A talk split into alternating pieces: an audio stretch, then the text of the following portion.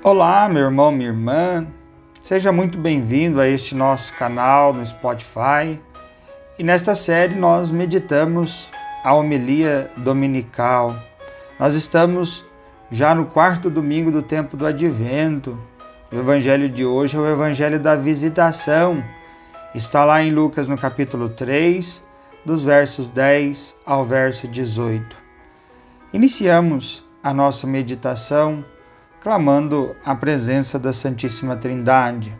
Em nome do Pai, e do Filho e do Espírito Santo. Amém. Muito bem, nós estamos às vésperas da celebração do Natal do Senhor, mas ainda vivemos este tempo de preparação e hoje a Igreja nos convida a meditar sobre duas personagens importantes para a história da salvação: Maria, a mãe do Salvador, e Isabel, a mãe do precursor. Nos encontramos numa atmosfera de confiança nas promessas de Deus.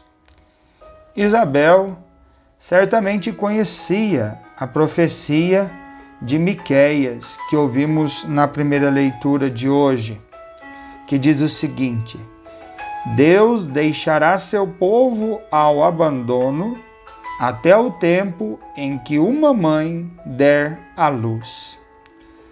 Para o profeta Miqueias, isso se cumprirá na terra pequenina de Belém, e a força do Senhor fará brotar a paz que se estenderá até os confins da terra. Temos aqui a imagem da pequena Belém, nome que significa casa do pão, e a imagem da pequena e humilde jovem Maria, que será a mãe do Salvador. Deus confunde os sábios e entendidos e fala aos corações simples, aos pequenos, ao resto. Por isso, Isabel reconhece nestes sinais simples o mover do Espírito de Deus. Ela sente nas entranhas esse mover, pois João Batista, que estava em seu ventre, ao sentir a presença do Salvador no ventre de Maria, diz o texto de Lucas, pulou no seu ventre. Isabel ficou cheia do Espírito Santo. Hoje, caberia a nós pedir a Deus a fé de Isabel, que ouviu e proclamou sem medo a sua verdadeira fé. Isabel soube ouvir as promessas dos antigos profetas e reconhecer que ele estava para chegar, se abrindo cada dia progressivamente ao Espírito Santo. Poderíamos nos perguntar: o que hoje tem nos impedido de dar ouvidos às promessas de Deus? Vejamos, irmão, irmã. Nós temos muitas informações catastróficas, muita confiança em obras humanas e muito barulho ao nosso redor.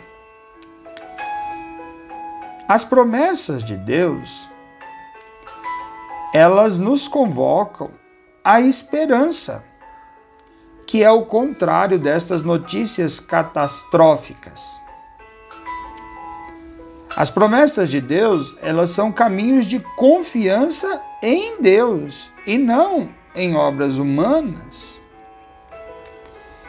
E para ouvirmos essas promessas, nós precisamos nos silenciar com a palavra de Deus.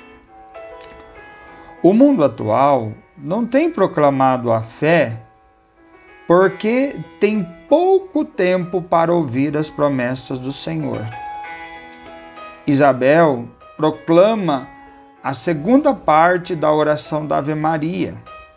Bendita és tu entre as mulheres, e bendito é o fruto do teu ventre. Em primeiro lugar, Isabel se abriu à ação do Espírito Santo. E em segundo lugar, ela conseguiu dizer: Bendita és tu, porque estava na escuta atenta das promessas de Deus. Mas ainda resta para esta nossa reflexão direcionarmos o nosso olhar um pouco para a fé de Maria. Vejamos.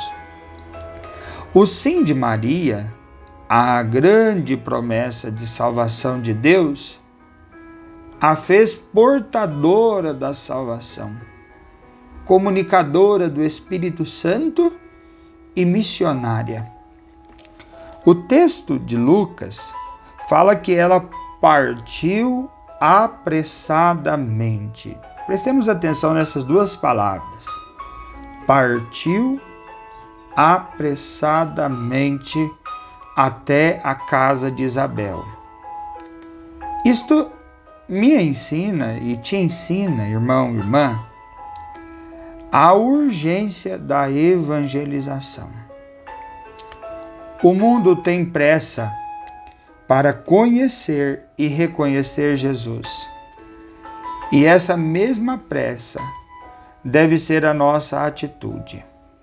É urgente responder sim ao Senhor, mas responder como Maria respondeu, para comunicá-lo ao mundo. Com justiça, Maria é chamada por Santa Isabel de bendita, de bem-aventurada, que é sinônimo de santa. Somente num ventre santo como o de Maria poderia se cumprir as promessas de Deus anunciada pelos profetas. Mas hoje o Senhor continua a querer corações santos. Busca a você e a mim para que a santidade apresse a volta do Salvador. Com a mesma pressa de Maria, esperamos a chegada do Salvador e o acolhamos com alegria. Hoje clamemos: Vem, Senhor Jesus, vem sem demora. Nós te esperamos alegremente. Que a bênção de Deus desça sobre você. Em nome do Pai, do Filho e do Espírito Santo. Amém. Um santo e abençoado domingo.